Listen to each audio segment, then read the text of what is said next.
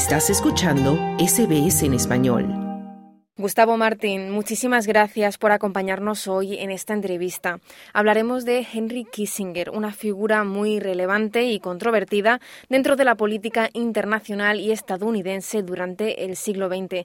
Gustavo, me gustaría que hiciéramos un repaso sobre la vida de Henry Kissinger y sobre todo me gustaría saber cuál fue su papel en el golpe de Estado de Chile de 1973. Mira, yo partiría diciendo de que este personaje que llegó siendo niño a los Estados Unidos tuvo la oportunidad de crecer y desarrollarse y estudiar en la Universidad de Harvard. Ahora estudió ciencias políticas y más tarde fue reclutado en los equipos de seguridad de los Estados Unidos y más tarde, en el tiempo de Richard Nixon, pasó a ser lo que nosotros en español llamamos el ministro de Relaciones Exteriores del gobierno norteamericano. Ahora, este personaje es controvertido por su actitud y su conducta durante dos gobiernos en Estados Unidos, me refiero al de Nixon y al de Ford. Ahora, para algunos, obviamente que dentro de la política implementada por Estados Unidos a través de la Guerra Fría, jugó un papel importante porque logró dominar y controlar montones de países, organizaciones que buscaban otras alternativas más humanas y más dignas para las poblaciones, especialmente en América Latina. En, el, en junio del año 1970, cuando el presidente Allende aún no subía al cargo que había sido elegido, el señor Kissinger se permitió decir que no se puede permitir y esperar que un país se vuelva comunista debido a la irresponsabilidad de sus pueblos. Se refería al caso de Chile, donde se había eh, elegido al presidente Allende como representante de los partidos y movimientos populares en Chile. Kissinger para América Latina es simplemente un personaje siniestro cuyo closet personal está lleno de cadáveres, de muertos, de desaparecidos, etcétera. Pero no solamente fue en América Latina, como en Chile, Argentina, Uruguay, incluso los intentos golpistas que no prosperaron en México, ¿no? Pero, por ejemplo, aquí cerca de nosotros, el Kissinger eh, alentó al gobierno de Indonesia, los surtió de armas, etcétera, para tomar Timor cuando los portugueses abandonaron su colonia y también allí en East Timor se crearon, digamos, montón de muertos entre la guerra que se produjo entre los los pueblos eh, originarios de East Timor y eh, Indonesia, que era financiada y dirigida directamente por los Estados Unidos.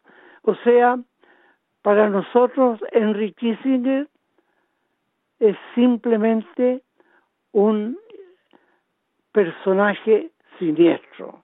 Gustavo, y todas estas acciones llevadas a cabo por Kissinger son también fruto de su manera de hacer política, porque Kissinger practicaba el realpolitik. ¿Qué me puede contar usted de su manera de hacer política? Bueno, él, digamos, estuvo al servicio de la política de Monroe, América para los americanos, y ahí ejerció durante la Guerra Fría una influencia para que Estados Unidos no perdiera a, a su patio trasero, ¿no? Ahí estaba la experiencia de Cuba, que nunca pudieron entrar y revertir el proceso revolucionario de Cuba. Sin embargo, lo hicieron en Chile, lo hicieron en Argentina y en Uruguay. No escatimó sacrificio ni recursos económicos para eh, simplemente sobornar a las cúpulas militares de estos países y crear un estado de, de venganza en que en Chile desaparecen más de 3.500 personas como consecuencia de su acción y en Argentina que no ha logrado contabilizar todavía se calcula entre 8 y 30 mil personas que están desaparecidas en la Argentina con esta política brutal entregada a los militares donde son instruidos en la Casa de las Américas para torturar, matar y crear problemas en la sociedad de estos países. Y en concreto, con el golpe de Estado en Chile, hay documentos publicados por el Archivo Nacional de Seguridad estadounidense que prueban que el Servicio Secreto de Inteligencia australiano tuvo influencia en el golpe de Estado de Chile. ¿Kissinger tuvo entonces relaciones diplomáticas con Australia en aquel momento? Sí. Mira, curiosamente, eh, conversaba ayer con algunos eh, dirigentes políticos australianos y yo les decía de que, o les contaba, que en el año 1972 el presidente Allende expulsó desde Chile a dos agentes de la CIA por el trabajo sucio que estaban haciendo contra el gobierno popular del doctor Allende. Ahora, cuando fueron expulsados, obviamente que Estados Unidos no podía reemplazar a estos eh, funcionarios de la CIA y el señor Kissinger toma el teléfono, llama al primer ministro McMahon en Australia y le pide de que envíe funcionarios de la de los equipos de inteligencia australianos del ASIS y del ASIO a Chile para reemplazar a estos funcionarios que fueron expulsados desde Chile, ¿no? Entonces, el gobierno australiano lo hace y envía tres, tres hombres de inteligencia del ASIO a Chile revestidos con el ropaje de agentes de inmigración y dispuestos, digamos, a traer a dirigentes y profesionales chilenos hacia Australia como Estados Unidos lo hizo con la Revolución Cubana en 1959, que sacó una gran cantidad de profesionales después de la Revolución Cubana. Ahora, esos funcionarios del ASIO que estuvieron en Chile aparecían como funcionarios de migración, pero en definitiva fueron servidores de las instrucciones de la CIA y repartieron dentro de los gremios empresariales el dinero para sobornarlos y provocar el golpe de Estado. Ahora, nosotros como chilenos hemos exigido que el ASIO abra sus archivos y los muestre, porque sabemos que Lacio sabe en Australia exactamente a quién se coimió, a quién se sobornó, ¿no? militares de, de, de las cúpulas más altas de las Fuerzas Armadas de chilenos a la a la organización sindical de los camioneros y del comercio.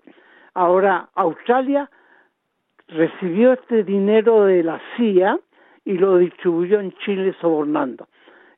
Nosotros hemos pedido reiteradamente que el LACIO abra sus archivos como la CIA lo ha hecho Incluso la CIA recientemente acaba de desvelar secretos donde aparece comprometida en el asesinato del ex ministro de, Relaciones Exteriores de Chile eh, en Estados Unidos, Orlando Letelier.